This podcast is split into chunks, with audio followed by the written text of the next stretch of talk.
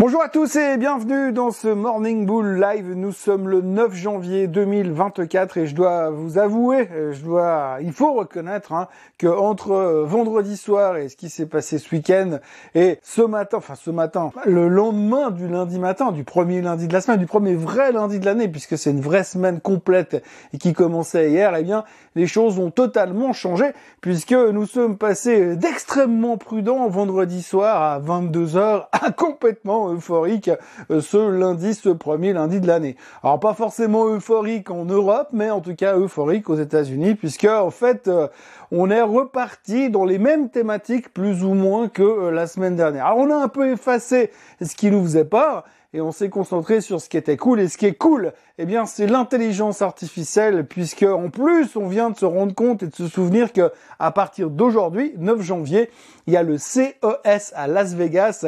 Et comme on sait que tout ce qui arrive à Vegas reste à Vegas, eh bien, ça, au moins, ça va nous changer la vie.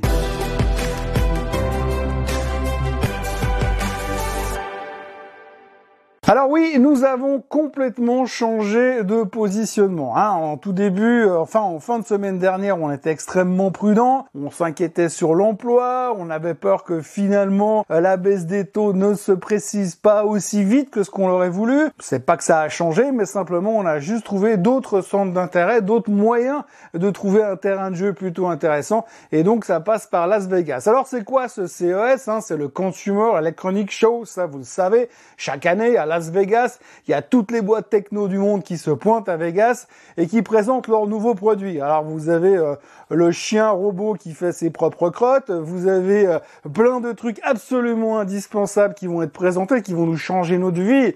D'ailleurs, on a appris que Apple allait enfin pouvoir vendre leur masque de vision euh, augmentée qui va nous changer la vie, nous montrer une vraie vie avec des couleurs roses un peu partout. Mais surtout, là où on s'est rendu compte des choses vraiment intéressantes, c'est que l'obsession du moment c'est vraiment l'intelligence artificielle, puisque c'est ce qui intéresse les gens et ce qui sera l'axe central du Consumer Electronic Show. D'ailleurs, à ce propos, durant le CES, il y a Nvidia qui va présenter sa nouvelle chips, son nouveau semi-conducteur, son nouveau produit euh, qui devrait révolutionner encore une fois l'intelligence artificielle et générer des chiffres de croissance proprement hallucinants, tellement hallucinants qu'on n'arrive même plus à les rentrer dans des, dans spreadsheets Excel. Euh, bref, cette nouvelle présentation a donné un engouement total. Vous avez le Nasdaq qui a repris 2,2%, le SOX qui reprenait plus de 3% et Nvidia qui montait de 6,43% au plus haut de tous les temps. Donc on se pose encore une fois aucune question, on n'a encore rien vu, on ne sait pas ce qu'ils vont nous présenter, mais en tous les cas, tout le monde est chaud patate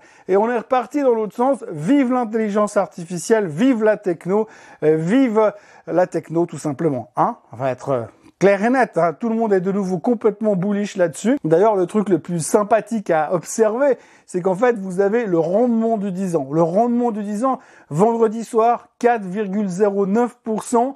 Et euh, ce matin, 3,96. Hein. Donc cette différence, cette différence entre ces 4,09 et ces 3,96 explique pourquoi tout le monde est passé de je veux plus de techno à je veux de la techno parce que les rendements baissent. Oui, on sait forcément que tout le secteur croissance, tout le secteur technologique adore quand les rendements sont en baisse, quand les taux sont bas. Et donc le fait qu'on passe en dessous des 4, ça veut dire on achète la tech et en dessous des 4, on vend la tech. C'est assez facile hein, de faire du trading dans ces conditions. Il suffit simplement de regarder le rendement du 10 ans en direct euh, sur vos écrans de trading. Alors c'est assez rigolo parce que si on regarde dans le passé, on a passé des années, on se foutait totalement de ce qui se passait sur le rendement du 10 ans, mais là avec cette obsession qui tourne autour des taux d'intérêt, eh tout le monde est revenu se concentrer massivement sur les rendements de 10 ans et c'est aussi pour ça que la tech monte. Donc la tech est montée hier à cause du CES qui commence et à cause euh, du rendement du 10 ans qui est passé sous les 4%.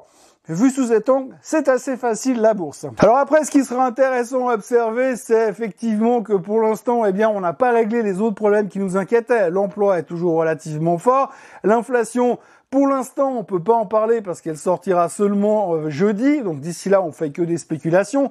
Quand on voit celle qu'il y a eu en Europe, on peut s'inquiéter un tout petit peu, mais pour l'instant, on a l'air quand même relativement serein. De toute façon, ça se trouve, hein, ils vont bidouiller les chiffres parce que c'est la période électorale, donc on ne veut pas donner de mauvaises impressions, un mauvais bilan au groupe euh, Biden. En tous les cas, euh, on peut se dire qu'on n'a pas fini de parler de l'inflation. Et puis surtout, les gens ont tendance à vraiment négliger le fait que, eh bien, tous ces cargos, tous ces bateaux sont en train de passer par le sud de l'Afrique, donc rallongent leur trajet, consomment beaucoup plus. Les coûts de transport des matières premières sont en train de prendre l'ascenseur. Et pendant ce temps, euh, vous avez les politiques qui disent oui, l'inflation est sous contrôle, oui, les prix vont commencer à baisser, ne vous inquiétez pas. J'aimerais bien savoir comment les prix vont commencer à baisser alors que le coût de transport est en train d'exploser. Mais ça, c'est une autre discussion qu'on aura probablement plus tard, parce que de toute façon, on n'a pas la capacité d'avoir cette vision un petit peu plus loin, et pas la capacité non plus d'avoir cette vision globale de ce qui est en train de se passer. Alors bien sûr, je peux me gourer, certainement que je me gourre, je ne suis point un expert financier, mais néanmoins, quand on voit euh, tout ça, on peut se dire, il y a quand même un truc qui m'échappe quelque part. Hein. Quand on dit oui, les prix vont baisser, hmm, reste à voir. Alors oui, le pétrole, le pétrole est en train de baisser, parce que tout d'un coup, les Saoudiens, ils ont coupé les prix du pétrole qui vont à destination de l'Asie. Alors comme de toute façon, après, il va finir par revenir chez nous, eh bien forcément, il y a un impact. Alors ça, c'est une bonne nouvelle parce que ça peut garder l'inflation sous contrôle. Hein. C'est clair que c'est un gros poste de l'inflation, euh, la variation des coûts de l'énergie. Donc si le pétrole reste sous pression, tant mieux. Après, l'autre du pétrole, c'est que tout le monde est en train de se dire ah les Saoudiens baissent les prix, tout le monde veut commencer à shorter le pétrole. Vous avez des articles aujourd'hui dans les médias qui vous disent oui les gros fonds institutionnels américains sont en train de shorter massivement le pétrole. Alors quand tout le monde est au courant que tout le monde shorte le pétrole et que tout le monde vous dit que les fonds sont en train de shorter le pétrole, euh, généralement c'est jamais un signe hyper négatif pour le pétrole. Mais enfin, je peux me tromper. En tous les cas, pour l'instant, ce qu'il faut retenir, c'est que le pétrole a perdu 2 dollars depuis hier, soit plus ou moins 4%. Résultat, tout le monde est super content parce que ça, ça calme nos peurs inflationnistes de toute manière. Après, on peut aussi commenter sur le fait qu'il y a deux personnes de la Fed qui ont parlé hier, Madame Bowman, Michel Bowman et Monsieur Bostich, et les deux ont donné leur avis. Alors, ce qui est assez intéressant, c'est que finalement, quand vous regardez Madame Bowman, eh bien, elle a dit oui, je pense sincèrement que le cycle de hausse des taux est terminé. Mais par contre, nous ne sommes pas prêts à les baisser pour l'instant. Impact que dalle. Bah oui, forcément, il y a le CES à Las Vegas, et puis il y a Nvidia qui va présenter sa nouvelle chip. Alors forcément, ce qu'on veut faire la fête des taux, on s'en contrefou, c'est pas important. Deuxième commentaire, monsieur Bustich, lui, il a déclaré qu'effectivement, selon lui, le cycle de hausse des taux était à peu près terminé aussi, qu'il envisageait deux baisses des taux d'ici la deuxième partie de 2024. Alors nous, on a prévu quand même beaucoup plus, hein, parce qu'on a prévu au moins six baisses des taux, et depuis le mois de mars. Donc là, on n'est pas tout à fait d'accord,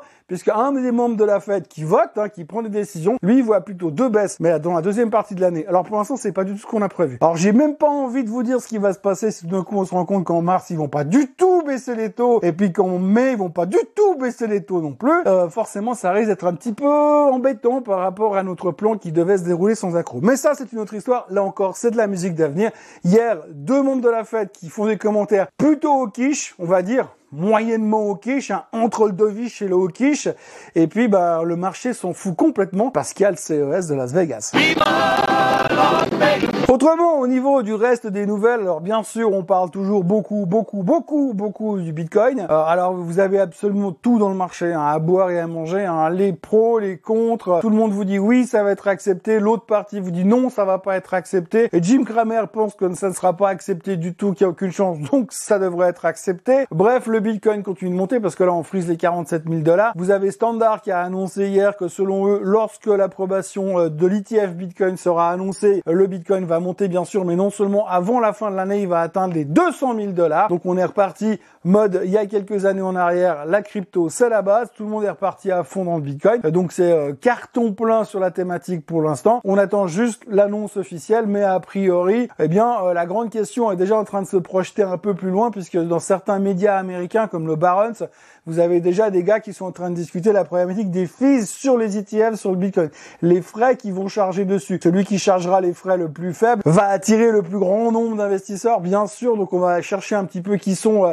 quel est le juste prix à faire payer finalement pour cet ETF Bitcoin qui va pas demander non plus un boulot délirant en dehors des, des frais opérationnels, parce qu'au niveau des frais de gestion, bah, vous avez du Bitcoin, vous avez du Bitcoin. Hein. C'est comme euh, le tracker sur l'or, ça ne demande pas non plus un boulot démentiel. Bref, en tous les cas, on parle beaucoup du Bitcoin. On parle aussi beaucoup, il y a beaucoup de stratégistes qui viennent donner leurs avis. Alors, je vous disais hier que JP Morgan était super inquiet du niveau de la dette et qui pensait que ça allait mal se finir sur les marchés boursiers. Mais vous avez quand même un autre stratégiste dans une autre partie de JP Morgan qui est venu nous annoncer hier que selon lui, eh bien, il pensait qu'il allait avoir plein, plein, plein, plein de baisses de taux. Il parle de 250 basis points de baisse de taux en 2024 pour soutenir un soft landing qui n'arrivera peut-être jamais. Vous avez Kevin O'Leary euh, du Shark Tank qui est venu annoncer que selon lui, il y avait 50% de chances qu'il y ait une, une récession et que surtout, les gens allaient être extrêmement déçus parce que les taux ne baisseront pas en mars. Et puis, vous avez aussi, il faut bien mettre un peu de positif dans tout ça, le stratégiste européen, le macro-stratégiste européen de Goldman Sachs, monsieur Peter Oppenheimer, qui a déclaré hier que selon lui, eh bien, nous étions dans un nouveau super cycle, donc un nouveau super cycle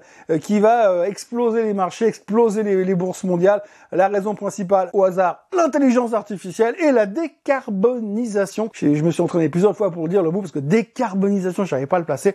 Mais ces deux trucs-là, eh bien, devrait changer complètement la face du monde de l'investissement et ça va driver l'économie. Nouveau super cycle, donc selon les gars de chez Goldman Sachs. Voilà, puis autrement, on notera quand même que, eh bien, la saison des résultats se rapproche de plus en plus, que jeudi, on va avoir le CPI et qu'entre deux, eh bien, on va se concentrer sur ce qu'ils vont nous annoncer euh, à Las Vegas lors du euh, CES. Il faut aussi retenir aujourd'hui que je ne sais plus ce que je voulais dire. Côté chiffre économique, aujourd'hui, nous aurons la production industrielle en Allemagne. Allemagne qui est totalement paralysée par les agriculteurs, mais ça, personne n'en parle dans les médias standards. Il faut vraiment chercher l'information, mais apparemment, c'est pas très grave si l'Allemagne est paralysée, parce que de toute façon, la séparation entre Wall Street et Main Street est tellement énorme qu'on se fout totalement de ce qui se passe dans le pays. Nous intéresse, c'est juste les sociétés qui sont dans l'indice DAX. Euh, autrement, on aura le trade balance aux États-Unis, le taux de chômage en Europe, et puis, euh, ben, on va attendre gentiment de voir ce que vont nous dire les chiffres de l'inflation de jeudi, parce que ça, ça va nous changer la vie et peut-être ça pourrait même nous distraire par rapport à ce qui se passe au CES de Las Vegas. Comme ça, on pourra vraiment dire que tout ce qui arrive à Vegas reste à Vegas. Voilà, moi j'en ai fini pour aujourd'hui. Je vous souhaite une excellente journée. N'oubliez pas de vous abonner à la chaîne Suisse en français, de liker cette vidéo et de revenir me retrouver euh, demain matin pour un nouveau Morning Bull live. Soyez forts et suivez bien ce qui se passe à Las Vegas. À demain. Bye bye.